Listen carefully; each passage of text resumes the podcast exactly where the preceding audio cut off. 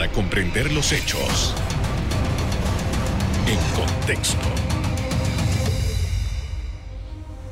Muy buenas noches, sean todos bienvenidos y ahora para comprender las noticias las ponemos en contexto.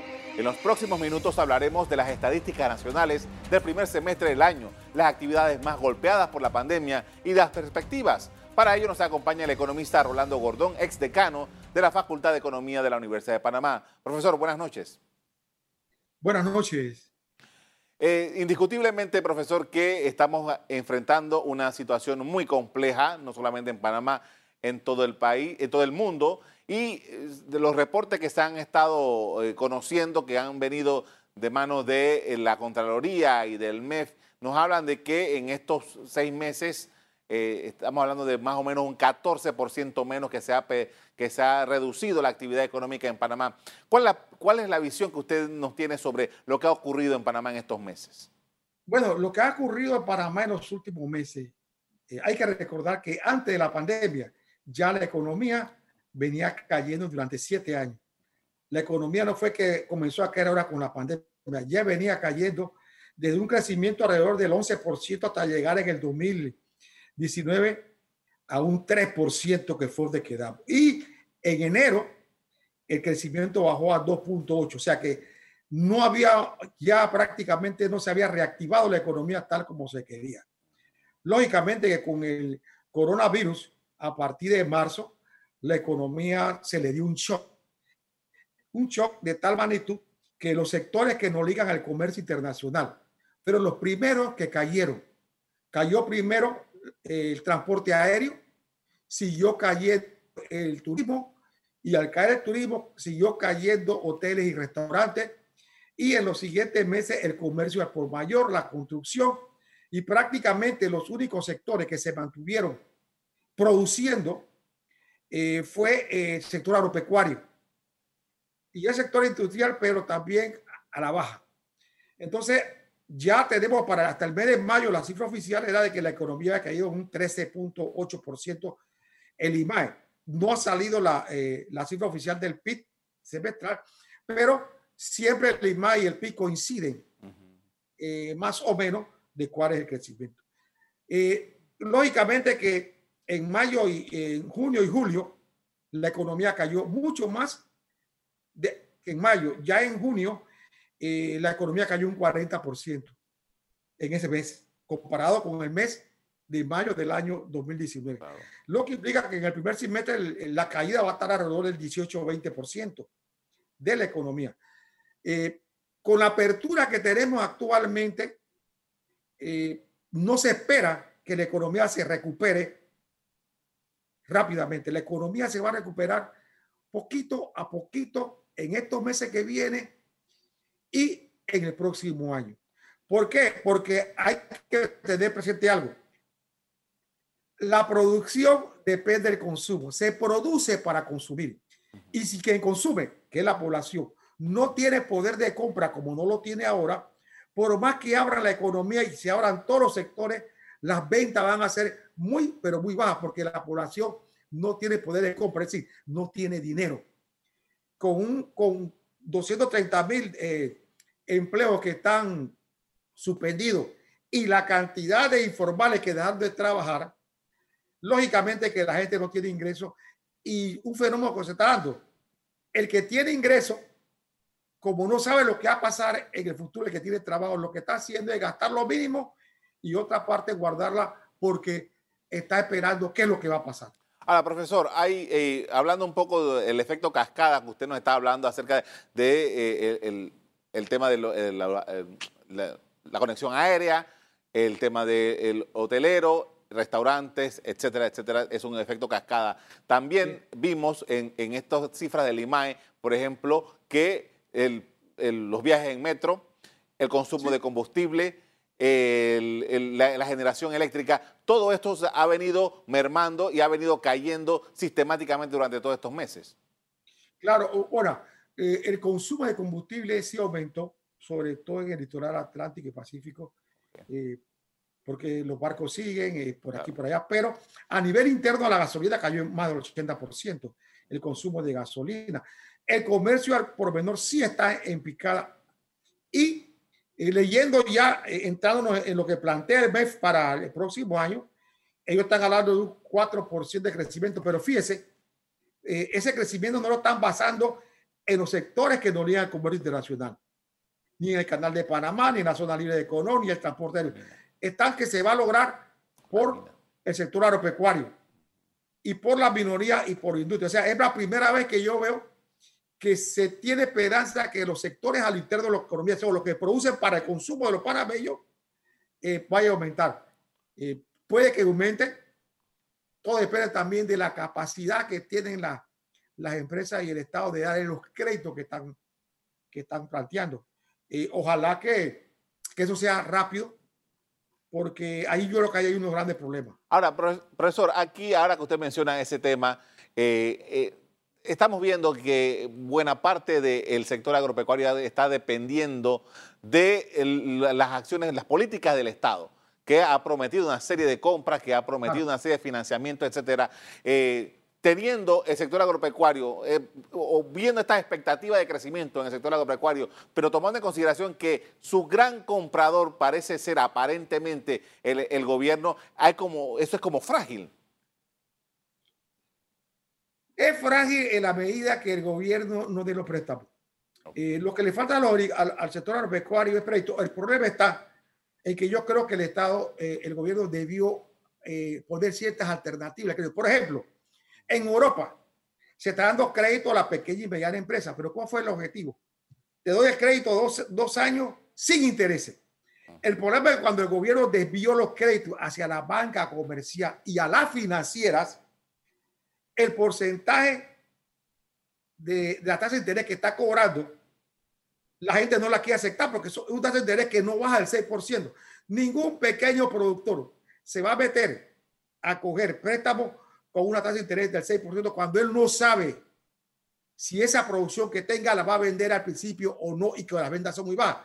Entonces yo creo que el Estado debió poner una, una, eh, una condición de que no iba a cobrar intereses o darle dinero a la, a la banca y decirle a esta gente se le va a cobrar tanto de interés para que usted gane, pero la gente va a querer cobrar un interés que no van a poderlo cobrar, no lo pueden, aunque, aunque lo agarren esos préstamos con esos intereses va a ser difícil que ellos puedan pagar esos préstamos. Ahora, eh, ¿cuánto de ese dinero que puedan lograr estas, estos pequeños eh, se va a ir en pagar deudas en vez de producir? Claro, había que ver las deudas que tienen anteriormente y había que ver la tasa de ganancia que van a tener, pero con un 6% como mínimo, la tasa de ganancia va a ser muy baja. Y recordemos que lo hemos visto estos días, la gente no está saliendo a comprar, la gente está y la próxima lunes usted la va a ver la gente por los almacenes viendo, pero el compromiso de, de, compra va a ser eh, muy difícil. Por ejemplo, la gente va a seguir comprando medicina y alimentos. Y si tiene mayor cantidad de pago de, de, plata, va a comprar un poco más de alimentos, porque lo que da el Estado no, no, no, no, no es suficiente. Y además la gente que comenzó a trabajar, se está hablando que van a entrar a trabajar 4 mil de la construcción, más 1.500 que había en el bloque 2, estamos hablando casi de 5.000 y pico. Toda esa gente va a cobrar, pero esa gente va a cobrar poco a poco. Lo mismo que los otros eh, empleados, donde van a trabajar, pero no ocho horas, le van a pagar mucho menos. Entonces, todo eso trae consecuencia de que el, el dinero que tiene la población para gastar es muy poco y muchos comercios quizás se vean eh, eh, obligados a tener que cerrar o no van a coger la cantidad de empleo que tiene porque no, no, no, no puede cubrir los costes de producción. Vamos a profundizar en eso en el siguiente bloque, eh, profesor. Es momento de hacer una pausa. Al regresar seguiremos analizando los temas económicos en medio de la crisis sanitaria por coronavirus. Ya volvemos.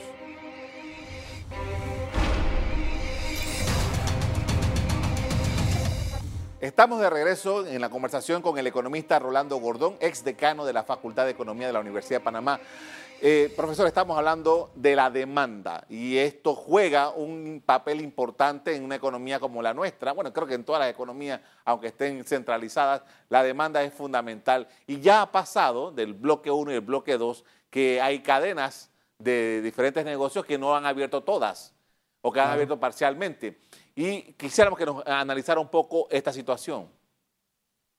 Bueno, mire, eh, se piensa que la economía eh, va a tener más ventas en el sector lo que va más por ahí, la minería y la industria.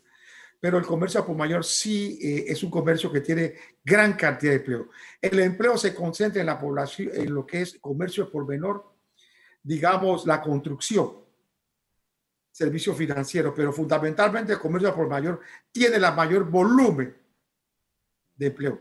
Si, es, si, no, si eso se abrió y se va a terminar de abrir y la gente no compra por no tener dinero, lógicamente que el desempleo eh, no va a bajar a la velocidad que se quiera. Se está calculando, nosotros comenzamos con un desempleo del 7.1.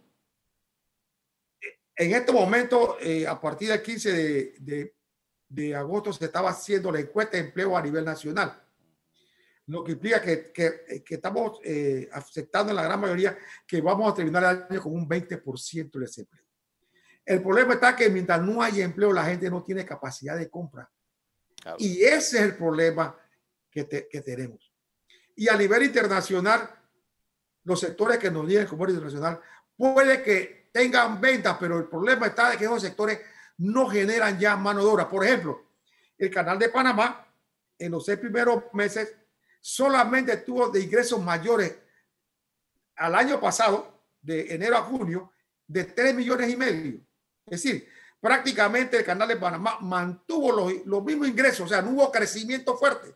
Claro. 0.2% de crecimiento. Y cuando calculamos, son 3 millones y medio aproximadamente de mayores ingresos de este año con respecto a los otros. Y aunque creciera, no genera más empleo. Lo mismo pasa con la vaca, no genera más empleo. Lo mismo pasa que sea con las exportaciones puedan generar más empleo, eso sí. Pero eh, al menudeo, la cosa está bien difícil. Y yo creo que lo, el resultado va a ser, que lo que, lo que también hay que hablar, de que vamos a ver un gran incremento en la pobreza en Panamá. La pobreza se va a incrementar fuertemente en Panamá a final de año y el próximo año. Y bajar eso va a ser bien eh, difícil. Lo mismo que la desigualdad. Son dos fenómenos que tenemos y creo que eso va a comenzar a subir. Va a haber más pobres que antes muchos sectores de clase media baja van hacia abajo por la falta de empleo. Ahora, eh, en, en, dentro de este fenómeno, ayer hablaba con la directora de empleo y eh, hablaba de que ella, eh, que ellos preveían que había algunas cosas que se podían abrir, pero ¿qué tipo de empleo pudiera surgir de aquí en los próximos meses, profesor? El único empleo que puede surgir es el empleo, bueno, y le repito, del comercio por menor y menor, que es el, pues, el empleo de venta. Aquí no podemos hablar de empleos sofisticados en este momento porque eh, no, hay, no hay mercado para ello. Quizás si hay empleo para, la, para lo que podríamos decir esto, el sector salud. Yo creo que ahí sí se puede haber, ahí se debió haber contratado toda la gente uh -huh. que se pudo. Y ah. yo veo todavía a la gente de Chorrera reclamando que no se le han pagado. Esas cosas eh, hay que mejorarlas porque si la gente no se va a atrever a, eh, a echar con el gobierno. Ahora, profesor, usted mencionaba en el bloque anterior la situación del de uh, sector agropecuario, que a lo mejor iba a poder tener un ritmo por lo menos sostenible en lo que han tenido hasta ahora. Eh, ¿Se pudiera pensar de que ese sector de una vez por todas pudiera coger, coger algo de agua, como se dice popularmente? Eso esperamos. Puede coger más agua, eso esperamos. ¿Por qué? Porque el sector agropecuario produce comida y las importaciones de alimentos han bajado fuertemente. Yo estoy viendo las y han bajado fuertemente las importaciones de alimentos. Entonces, el que puede sustituir eso es la producción agropecuaria. El grave problema que teníamos antes era que cuando la producción agropecuaria se daba, venían las importaciones. Uh -huh. Y ellos tenían un de producto. Pero ahora se puede aprovechar que es darle todo el apoyo para que ellos hagan una producción. Porque el problema es para más que el consumo de alimentos eh, gran parte se estaba nosotros teníamos aproximadamente más de 1.500 millones al año importando alimentos. Parte de esos 1.500 millones se pueden producir a, a, nivel interno si le damos apoyo al sector agropecuario.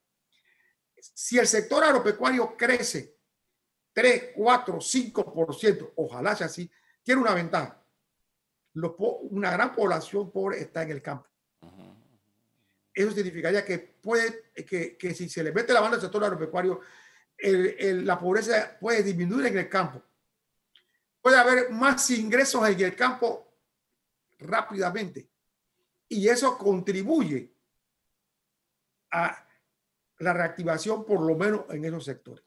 El problema que estamos viendo es en la capital, donde se depende del trabajo de la gente y que si ese trabajo que está en los almacenes, en el comercio por todo lo que es eh, los centros comerciales, para que esa gente tenga mayor volumen de venta, tiene que tener la gente ingresos. Y allí está el problema. La, producción de... El bono que ha dado el Estado es muy poco. Si, si el Estado tuviera dado unos 200 bonos, 200 millones, eh, digo, dólares al mes, por lo menos podríamos decir que la gente podría comprar más. Pero como está la situación, no tiene para comprar. Ahora, porque ahora la, la, la, compra está focalizada a, a, temas de, de, de comida, ¿no? Claro, está focalizado en comida y alimentos. Es como cuando la gente dice, bueno, que los carros no se dan, pero ¿quién va a comprar carros en estos momentos? La gente no va por eso a comprar carros, la gente va, eh, el comportamiento del panameño está, está cambiando.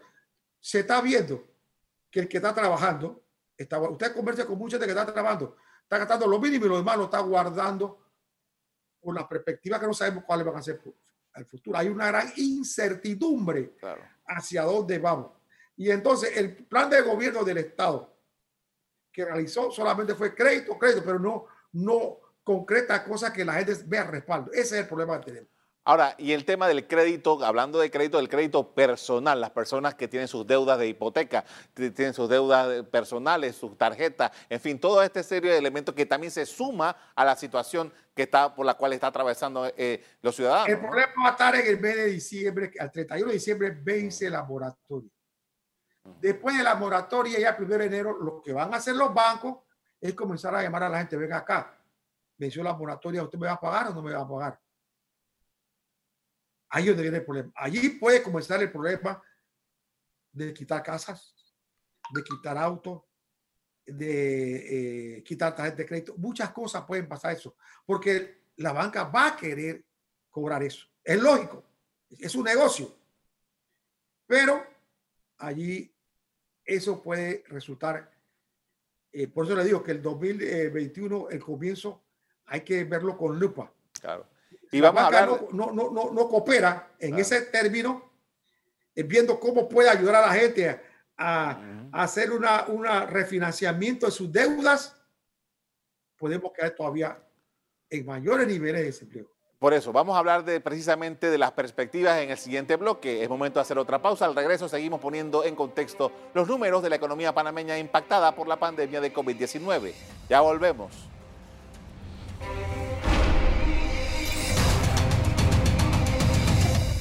En la parte final estamos de regreso con el economista Rolando Gordón, ex decano de la Facultad de Economía de la Universidad de Panamá, quien nos analiza las cifras nacionales y decía el Bank of America que eh, Panamá podía estar perdiendo un 10% en su economía este año. El gobierno nacional más o menos se sitúa en el mismo número, dice 9%, pero su perspectiva es de que el otro año, como usted mencionó hace un rato, crezca 4%.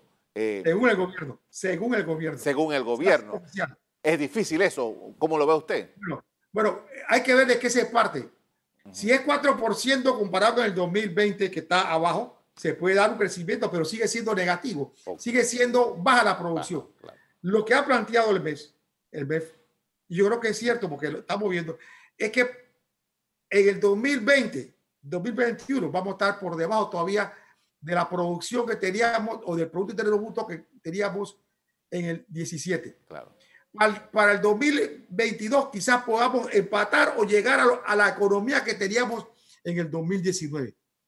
Es decir, que el hecho de que sea un 4% no significa que es un 4% por encima del 2019. No, un 4% por, por, por, lo, por lo que tuvo el, va a tener el 2020. Ahora, a mí lo que me llama la atención, creo que eso hay que decirlo, es el problema del gobierno. El gobierno tiene una, una situación bien difícil por la caída abrupta de los ingresos. El Estado vive de impuestos. Cualquier Estado, para más vive de impuestos. Entonces, de esa caída que se ha dado abrupta del impuesto, que en el primer semestre fueron más de 800 millones de caída que hacían falta, que no se pagaron. Eh, todo esto trae como consecuencia que el Estado tenga que recurrir al endeudamiento, porque no le queda otra. El Estado para medio no tenemos moneda propia, ni tenemos una banca central que podemos hacer como están haciendo muchos países.